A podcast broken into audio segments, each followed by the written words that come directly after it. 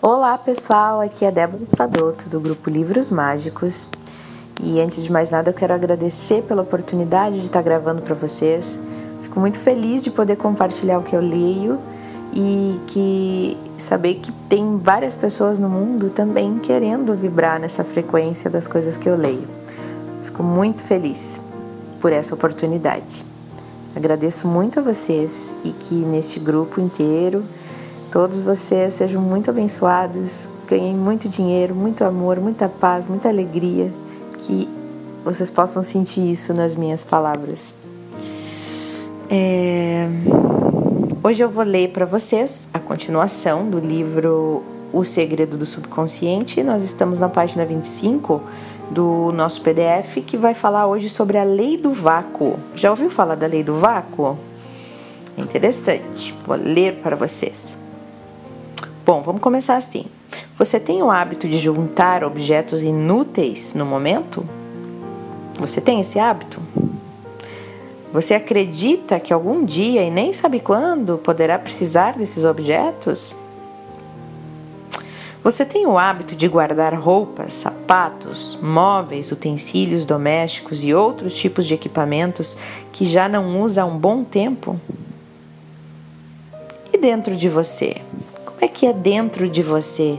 Você por acaso tem o hábito de guardar mágoas? Tem o hábito de guardar algum ressentimento, alguma raiva, algum medo? Muitas vezes você pode pensar que não, mas até um mal entendido com a moça do caixa do supermercado ou uma fachada, uh, uma fechada no seu carro no trânsito pode estar somatizando pequenos rancores dentro de você. Você sabia disso? Pois é, não faça isso. Por quê? Porque isso é antiprosperidade. O fluxo natural do universo é pura harmonia e pura abundância. A natureza é perfeita e próspera sempre. É preciso criar um espaço, um vazio, para quê? Para que coisas novas cheguem em sua vida. Sem espaço não vai vir nada novo. É a força desse vazio que absorverá e atrairá tudo o que você almeja. Enquanto você estiver material ou emocionalmente carregado de coisas velhas e inúteis, não haverá espaço aberto para novas oportunidades. Os bens precisam circular. Tudo é energia. Se tudo é energia, tudo precisa fluir, vibrar, circular. Limpe as gavetas, limpe os guarda-roupas, o quartinho lá dos fundos, a garagem, limpe. Dê as coisas que você não usa mais. Venda, troque, movimente, não acumule. Dê espaço para o novo. Dentro de você, perdoe as mágoas, o complexo de inferioridade que você vem arrastando por anos, a rejeição que você sente. Deixe isso para trás. Aceite, substitua por coisas novas. A atitude de guardar um monte de coisas inúteis faz o que para você? Bloqueia. Bloqueia todos os setores da sua vida. O que, que você está vibrando quando você não desapega de bens materiais, de coisas que você nem usa e está lá guardado? E que você pensa, ah, mas vai que um dia eu precise. Você está vibrando na escassez, você está vibrando na falta, porque, ah, porque o dia que aparecer aquela necessidade, daí eu não vou ter. Por que, que não vai ter se tudo está na mais perfeita ordem e o universo é abundante? Se um dia precisar, você vai ter de outra forma. Esse apego gera, você está mandando para o universo a uma mensagem de que você precisa guardar porque você não tem. Porque você tem medo de ficar sem. Entende isso? Então, libera, deixa aí.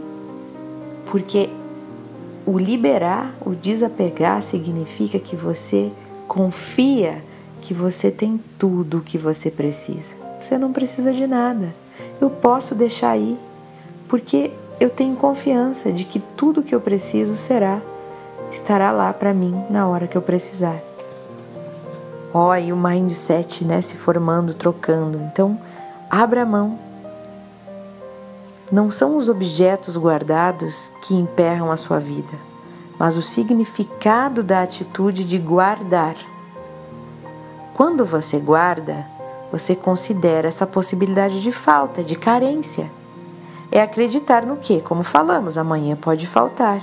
E aí parece que você não vai ter meio nenhum de promover as suas necessidades. E isso é desacreditar na abundância e na prosperidade do universo.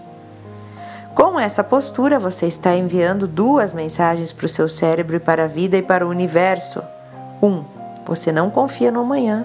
E dois, você acredita que o novo e o melhor não são para você, já que você se contenta em guardar coisas velhas e inúteis. Como se você fosse conformado. Não, para mim isso aqui tá bom. Eu não preciso de nada melhor. Eu não preciso de nada bom. Isso aqui eu vou ficar com isso daqui mesmo.